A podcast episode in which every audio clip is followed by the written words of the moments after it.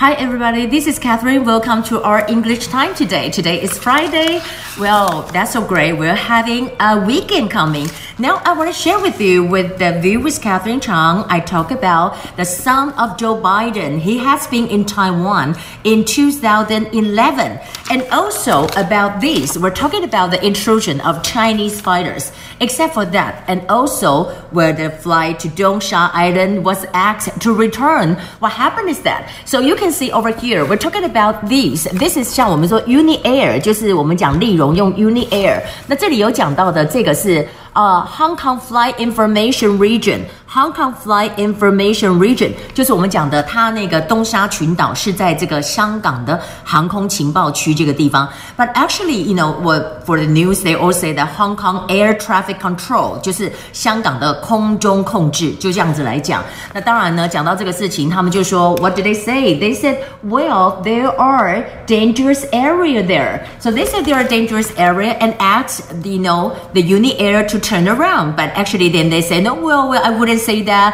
Uh, so, you know, we say that they uh, kind of uh, have an announcement and the Taiwan just CAA asks them to say, next time you have to tell me first. You cannot just, you know, suddenly tell me not to go there. And we can see that this is our Minister of National Defense, Yan Defa Well, um, he said that we check, uh, there are no military maneuvers at all. 这个呢，prohibit prohibit 就是呢禁止 prohibition prohibition 就是禁止的，那就是讲说禁令，他们没有任何的 prohibition 在那里啊，没有任何的禁令啊。Now, except for that, we know that Taiwan and uh, uh, India, the close tie together, and now they are the press from India, India Today. They just asked that, will will Taiwan play an important part in the Quad nations? What is the Quad nation? Quad 就是我们讲的四方形是 Quad，这也可以说四方论坛就是 Quad。 Um, except for that, we know that 雷根号，雷根号呢，you know the name is what? It's Ronald Reagan. Actually, it's named after President Ronald Reagan. So the whole name is Ronald Reagan. And they said that, you know, they just, you know, visit the South China Sea. And over here, they say that they will face contingency. What is a contingency? Contingency over here, contingency 偶然性. They can handle all the situation, you know, contingencies, this and that.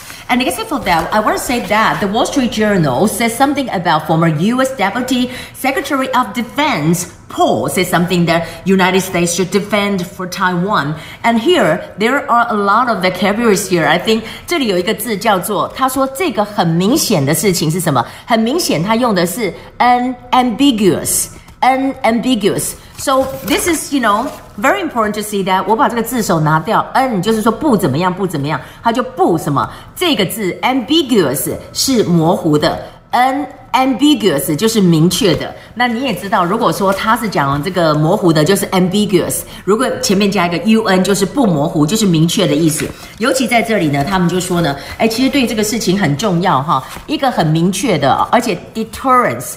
Deterrence 什么呢？deterrence commitment，你对于中国要有一个很威吓、威慑的这么一个承诺，就是说你如果乱搞，我会怎么样怎样。那这里呢，就是有一个 deterrence，deterrence。那当然，如果说他这样一个做法，他说是一贯以来维持跟美国一样的立场政策，就是在这里讲说，it's consistent with the U.S. policy。consistent consistent 呢就是持续的、一贯的。那如果加上呃这个 adjective 就是 consistently 好一样的这样的一个意思。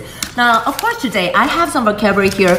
Uh, we talk about Taobao Taiwan. Well, there are a lot of vocabulary talking about Taobao Taiwan decided to leave the Taiwan market, blah blah blah. And Alibaba. 那我们这里有讲到说，他台湾政府要求他要纠正，纠正这个字是 rectify。 rectify，你必须要 rectify 的，but 他们没有 rectify 之后，他们就说，哎，我们要离开。当然，这里还有常常讲到说，美国声讨中国哈，denounce，denounce 这个字就是声讨，denounce 这个字就声讨。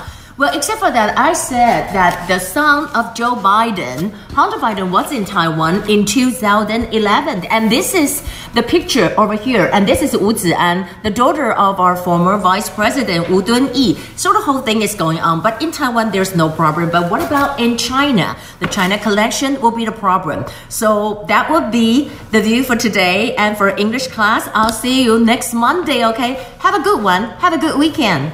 Okay, bye.